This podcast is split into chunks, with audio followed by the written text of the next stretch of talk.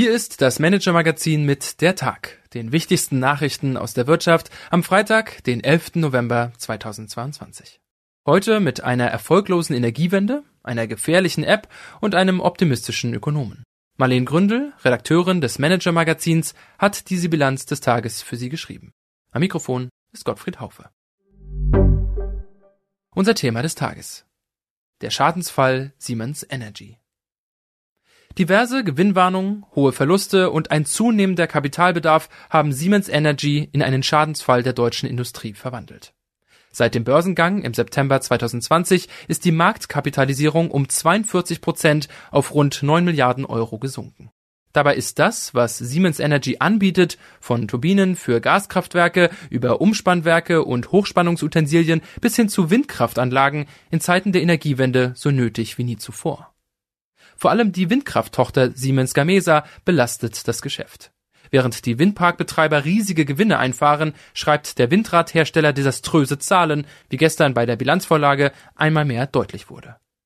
Verantwortlich dafür sind zum einen die Onshore-Windräder, die sich Siemens Energy 2017 mit der Mehrheitsübernahme der spanischen Gamesa einverleibte, einer der wohl größten Fehlkäufe des damaligen Siemens-Chefs Joe Kaeser. Zum anderen aber auch eine folgenschwere Vertragsgestaltung, die ein Durchreichen der drastisch angestiegenen Stahlpreise verhindert. Gleichzeitig hat sich auch der Preiskampf mit chinesischen Anbietern, die ihre Anlagen bis zu 30 Prozent billiger anbieten, extrem verschärft. Unser Kollege Martin Noé ist tief eingetaucht in die Geschichte und Gegenwart des Konzerns und beschreibt in einem Inside Report die Gründe für den Niedergang von Siemens Energy, warum Vorstandschef Christian Bruch die defizitäre Windkrafttochter trotz allem vollständig integrieren will und warum die Regierung in Berlin ein Interesse daran hat, ihm bei der Sanierung zu helfen. Die Wirtschaftsnews des Tages. Apple erreicht Börsenrekord. Am Donnerstag ist der Börsenwert des iPhone-Konzerns um sagenhafte 191 Milliarden Dollar gestiegen. Das ist der höchste Zuwachs, den jemals ein Konzern an der Börse binnen einen Tages erreicht hat. Eigentlich legte die Apple-Aktie im Zuge des weltweiten Kursfeuerwerks, das die Börsen infolge des abnehmenden Inflationsdrucks in den USA zündeten, gestern nur um knapp neun Prozent zu. Doch bei einer Marktkapitalisierung von rund 2,15 Billionen Dollar wirkt sich so ein Kurssprung eben ungleich stärker aus. Apple hat nun mit einem Börsenwert von 2,3 Billionen Dollar seine Position als teuerstes Unternehmen der Welt gefestigt. FTX stellt Insolvenzantrag.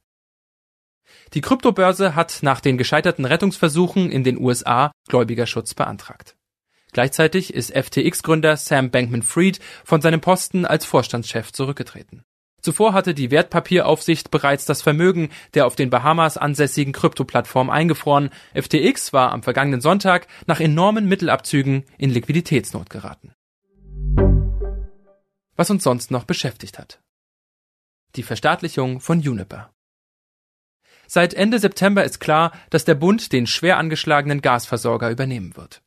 Der Staatseinstieg soll nach Informationen unseres Kollegen Dietmar Student noch vor Weihnachten abgeschlossen werden. Zudem ist der Headhunter Egon Zender mit der Suche nach geeigneten Aufsichtsräten beauftragt.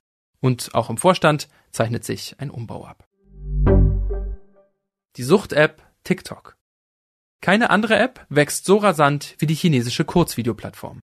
Und kein anderer Dienst saugt gleichzeitig so viele Daten seiner User ab und verstärkt damit offensichtlich den Suchtcharakter.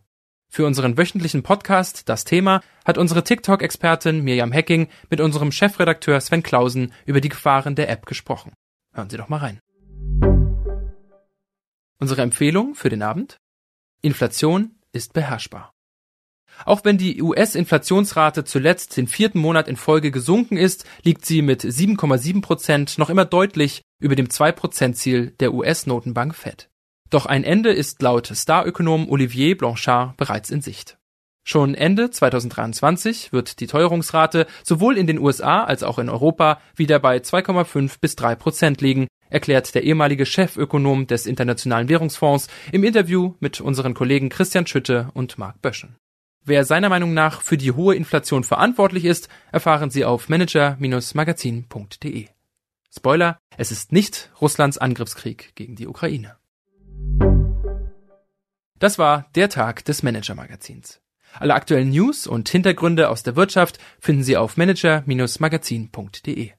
Und zusätzlich finden Sie die angesprochenen Artikel als Link in den Shownotes dieses Podcasts. Wir melden uns am Montag wieder für Sie.